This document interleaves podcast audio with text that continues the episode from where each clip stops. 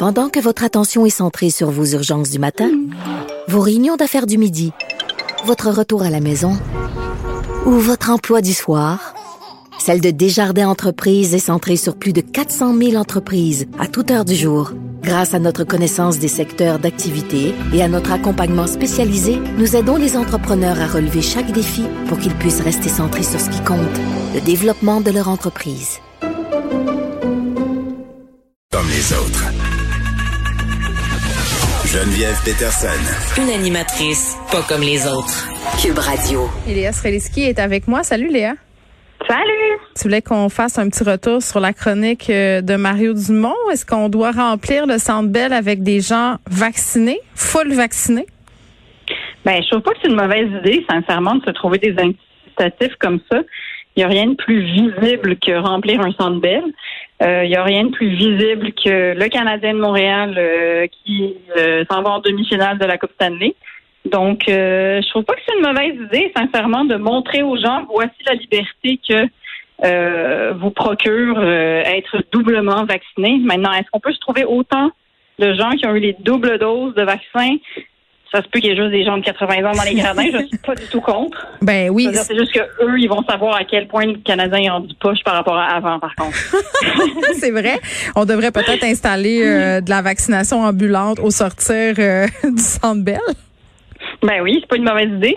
Euh, parce que je sais pas, je trouve que tu sais, est-ce qu'on a eu tant d'idées comme ça jusqu'à maintenant? Ben on a eu l'idée de euh, le vélo, tu sais, les gens pouvaient se rendre à vélo sur euh, au parc Jean Drapeau, je pense, puis tu pouvais aller te faire vacciner. Oui, ben euh, on a parlé de, de, vaccination ambulante notamment pour viser les jeunes. Là, on a dit qu'on irait dans les parcs, mais moi j'ai encore vu rien. Là, j'ai pas vu cette belle parole se matérialiser. Mais ceci dit, ce qui est intéressant avec la chronique de Mario, c'est oui, il donne l'exemple du Centre Bell, mais je pense que vraiment, on essaie toutes sortes de façons de convaincre les gens.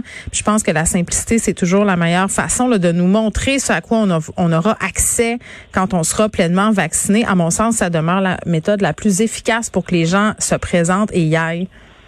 Ben oui, puis aussi c'est que, euh, comme disait Mario dans sa chronique, c'est qu'il y a aussi le, côté euh, sportif de tout ça qu'il faut pas oublier. L'argument sportif, c'est que euh, là, quelle que soit l'équipe contre laquelle on va se battre, ça va être une équipe américaine, ce qui veut dire que leur stade sera probablement plein, donc ils vont avoir un septième joueur, c'est-à-dire la ah foule beaucoup plus puissante que nous. Parce que nous, si on est là avec nos 2500, même si on est là assez poumonné puis à battre de la serviette blanche comme on est tellement capable de le faire, je pense que tu sais contre 20 000 personnes, c'est sûr que ça donne pas la même énergie. non. Mais où est passé Léa Streliski? Je me rappelle de toi au début de la pandémie qui commençait à peine à s'intéresser au hockey parce qu'il y avait rien d'autre à faire. Tu t'es fait, tu t'es fait pogner à ton propre jeu. Là, t'es rendu une vraie fan. Je, me suis fait happer, qu'est-ce que tu veux? Euh, fais attention à toi, ça peut arriver vite. J'ai pas attrapé la COVID, mais j'ai appris à attraper la fièvre du hockey. C'est ça qui est arrivé cette année. Euh, mais je sais pas, je, je je, pense que je suis juste quelqu'un de passionné. Fait que quand je me mets à m'intéresser à quelque chose, euh, c'est facile que je, je, je, rentre dans cette case complètement. Mm. Mais j'avais peur que ça m'arrive parce que j'avais peur que ça prenne une place dans mon cerveau que je réservais à autre chose. Mais finalement, je réservais cette place à rien. Fait que je l'ai donné au hockey. C'est ça qui est arrivé. Bon, TVA Sport devrait t'appeler pour faire des chroniques, ça serait très, ben, très bien. J'espère. L'invitation est lancée. Je veux, juste qu'on m'envoie au, au, game, en fait. C'est ça que je veux. Je veux juste y aller. tu vas être la mascotte. Euh, on s'en va complètement ailleurs. Euh, sujet très, très sérieux, très triste aussi. On revient sur euh, cette attaque que Justin Trudeau a qualifiée d'attentat terroriste. J'aurais tendance à qualifier ça comme ça, moi aussi. cette de London, en Ontario, qui a été happée par un jeune homme de 20 ans, quatre morts un petit gars de 9 ans euh, qui est à l'hôpital et qui va devoir euh, vivre avec sa vie, vivre toute sa vie, pardon, avec les conséquences euh, de cette tragédie-là. tu veux revenir sur un article où on dépeignait l'auteur de ce crime-là de façon qui a créé un malaise chez toi? Ben, c'était presque cliché. Je veux dire, je suis tombée là-dessus dans la Gazette hier soir. C'est-à-dire que déjà sur Twitter, le, tweet qui est parti pour parler de, de, de de, du tueur. De, qu'on va pas nommer, oui. Qu'on va pas nommer, c'est ça. Euh, tu sais, sa photo, ce qu'ils avaient choisi, c'était lui avec un poisson. Il était très heureux. Il était clairement en week-end de pêche. Et ensuite, quand on quand on lisait l'article, je veux dire, je comprends que tu sais, un journaliste doit forcément euh, rapporter les témoignages qu'il est allé chercher, puis il est allé chercher des témoignages pour faire le portrait de cette personne-là, en parlant à ses amis, en parlant à ses proches. Puis c'est sûr que la plupart des gens ont tendance à dire, ben ça lui ressemblait pas, nanana.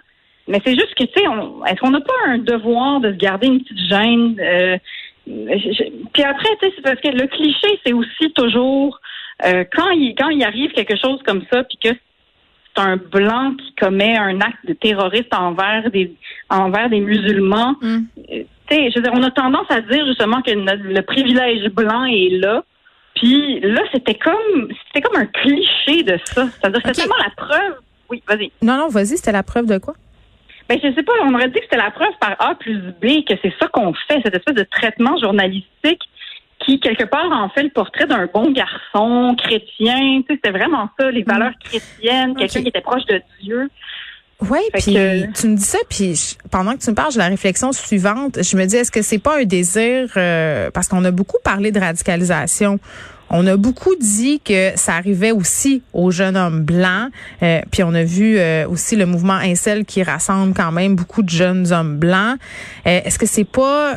puis là, je je veux pas je veux pas donner des intentions à ce journaliste-là. Je sais pas c'est quoi, je sais pas c'est quoi ses intentions quand il écrit son texte, mais mais de dire justement, regardez là, c'était quelqu'un de comme tout le monde, c'était quelqu'un qui pouvait ressembler à votre fils, à votre frère, à votre cousin, puis regardez qu'est-ce qui est arrivé. ça fait peut-être partie euh, de ce désir de montrer qu'en ce moment, il y a une montée euh, du radicalisme en ligne puis que ça peut toucher des, des hommes là parce que quand on parle d'attentats terroristes, c'est plate. Puis je parlais hier avec euh, bon quelqu'un de la communauté musulmane qui me disait puis on déplorait ensemble le fait qu'on associe beaucoup le terrorisme à l'islam. Tu sais, c'est peut-être une façon de montrer que ça peut toucher aussi des blancs. Tu sais, je, je sais pas. Oui. C'est sûr que tout, tout ça est à réfléchir, puis après, ben on peut y aller même de manière plus radicale et dire on devrait tout simplement pas mentionner Mais le pas montrer sa photo. Ben, c'est moi, c'est ça. Pas montrer sa photo. Tu sais, je veux dire, si si justement ces gens-là souvent sont dans une mouvance ou est-ce que quelque part il y a, il y a, une volonté d'être valorisé à travers ce geste de violence, ben, est-ce qu'on joue pas exactement leur jeu? Ben oui, oui, oui. Puis c'est intéressant ce que tu dis parce que euh, tu sais, il y a un mouvement euh, qui s'appelle Zéro Notoriété euh, qui, qui justement explique tout ça, disent qu'on qu'il faut pas nommer les tueurs dans les médias parce que tu sais que il y a eu un, incident qui s'est passé en Nouvelle-Zélande, une tuerie de masse où le meurtrier avait inscrit sur la crosse de son arme le nom du tueur de la mosquée de Québec. Je veux dire, fait qu'il y a vraiment cette idée de notoriété puis de, de glorification puis d'héros dans dans les, la tuerie de Columbine aussi, c'était la même chose. Tu sais, il y a des gens qui vénèrent ces gars-là. Mais justement, est-ce que en sachant tout ça, parce que c'est ça, malheureusement, parce que ces actes de violence continuent d'arriver, c'est une réflexion qu'on remet toujours sur le, bureau à chaque fois. Puis justement, je pensais qu'on était rendu plus loin que ça, que de montrer le petit gars heureux à la pêche. J'étais comme, voyons, crème, on n'a pas avancé, on s'était pas dit que, au moins, je suggérais, tu veux pas mettre son mugshot, au moins sa, photo, son portrait de police, parce qu'il y en avait pas, je, je n'importe quoi, mais sauf que il me semble qu'on on est rendu plus loin. On va en faire le portrait d'un beau petit chrétien qui, quelque part, a eu un accident. Il y a eu, c'est un, un, acte qui lui ressemblait pas. Je veux dire, c'est scandaleux, je trouve, faire ça. En ben, je pensais qu'on était rendu plus loin que ça. Ben, t'as raison. Puis ça me fait penser euh, à l'utilisation du mot drame conjugal dans les médias, même s'il y a plein de groupes qui font des sorties pour dire que c'est pas approprié, même s'il y a une certaine prise de conscience.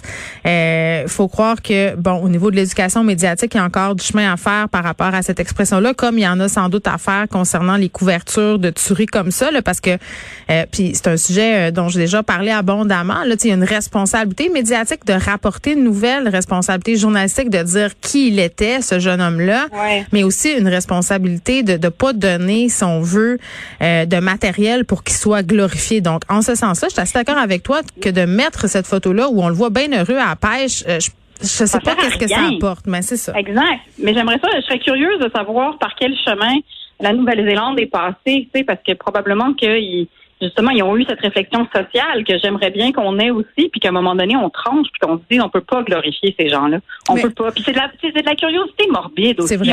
On, s'entend, là. Mais attends, Léa. Oui, OK. Ben, curiosité morbide, certains, le regardent toutes les balados, podcasts, émissions sur les tueurs en série, les tueurs de masse. Tu sais, on a une fascination pour ces gens-là. C'est peut-être cette fascination-là qu'il va falloir euh, questionner. Merci. Merci, Geneviève. À bientôt. Bye.